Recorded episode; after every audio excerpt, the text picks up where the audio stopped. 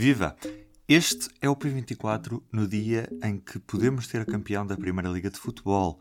O Futebol Clube do Porto, se ganhar hoje ao Tondela, pode chegar ao título. Para isso, precisa que o Benfica perca em Famalicão, às nove e meia da noite. Mas para já vamos à análise desta época com o editor de desporto, Jorge Miguel Matias. Oi, Ruben, tudo bem? A primeira pergunta que eu te faço é se há um campeonato antes e outro depois da interrupção, ou seja, se, se o próprio rendimento das equipas mudou muito com a interrupção que existiu forçada por causa da pandemia. Notam-se algumas diferenças, nomeadamente em termos de, de, pressão sobre os jogadores, sobre a diminuição da importância do fator casa, digamos assim, pela ausência de público. Isso nota-se, notam-se algumas diferenças.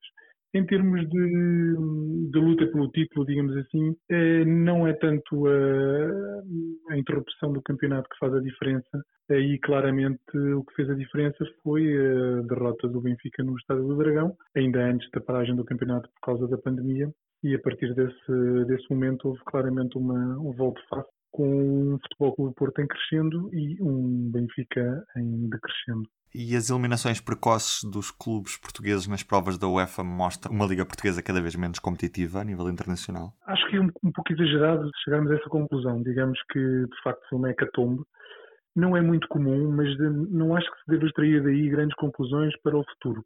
Se a situação se repetir eh, na próxima época e na época seguinte, eh, aí sim acho que poder-se tirar algum, algum tipo de conclusões. Agora, haver um ano, uma temporada em que a generalidade das equipas portuguesas, ou todas as equipas portuguesas, acabaram por sair das competições europeias de uma forma muito precoce, não me parece que se deva extrair daí conclusões muito, muito abrangentes. Agora, há claramente um fosso entre aquilo que são os, os melhores clubes europeus e as melhores ligas europeias relativamente às, às restantes, e isso é, não é de agora o dado mais preocupante, diria eu, é a incapacidade de clubes portugueses, nomeadamente os melhores clubes portugueses, competirem eh, com clubes, digamos assim, medianos eh, a nível europeu e isso de facto verificou-se eh, esta temporada.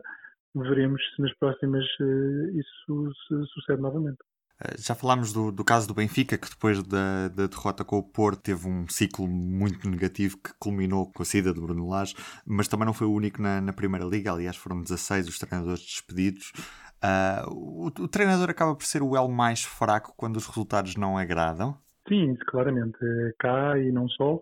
Cá, digamos assim, de uma forma mais acentuada, mas, eh, mas é um, um pouco assim por todo lado claramente quando os, quando os resultados começam a não aparecer, eh, enfim, a corda estica e, o, e costuma partir sempre para o lado do treinador.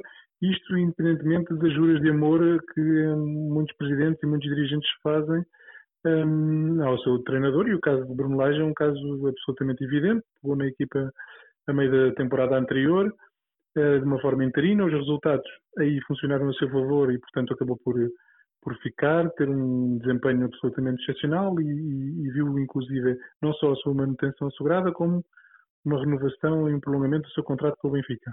Esta temporada uh, sucedeu quase que o oposto, começaram a avolumar-se os, os maus resultados e aquele que era um bestial passou a besta e, e, e acabou por, por ser o mais fraco e sair. Portanto, é uma, é uma situação recorrente em Portugal e que não antevejo que se vá, que se vá alterar nos próximos tempos. O Futebol Clube do Porto pode ser campeão já, já nesta quinta-feira. Acaba por poder ser por mérito ou por demérito do Benfica? Eu diria por ambos os fatores. É, Parece-me claramente que é um título que o Porto tira ao Benfica por várias, por várias razões, desde logo porque o, o anterior campeão era precisamente o Benfica e, portanto, a confirmar-se o Futebol Clube do Porto sucede ao Benfica na lista de campeões nacionais, mas também porque o Benfica liderou, liderou o campeonato este ano durante uh, longo tempo, assumiu a liderança isolada à jornada 9, chegou a ter 7 pontos de vantagem sobre o Futebol Clube do Porto no final do mês de janeiro, portanto, quando estávamos na, na jornada 17, portanto, uh, uma equipa que segue na frente com 7 pontos de vantagem no final do mês de janeiro, o Campeonato Português é difícil que, que perca essa vantagem. O que é facto é que, de facto, com aquela derrota no Estádio do Dragão as coisas eh, mudaram por completo. O Benfica, a partir dessa, dessa data, só obteve, se não me falha a memória, apenas três vitórias dessa, desde essa data para o campeonato.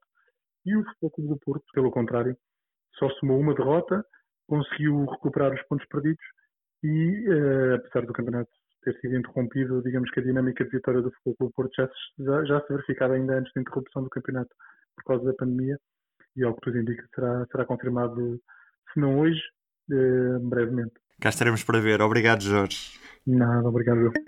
Em todos os momentos, a fidelidade continua consigo, para que a vida não pare. Fidelidade Companhia de Seguros S.A. E do P24 é tudo por hoje. Acompanhe ao minuto os jogos na homepage do público e leia as crónicas de jogo logo depois do apito final. O público fica no ouvido.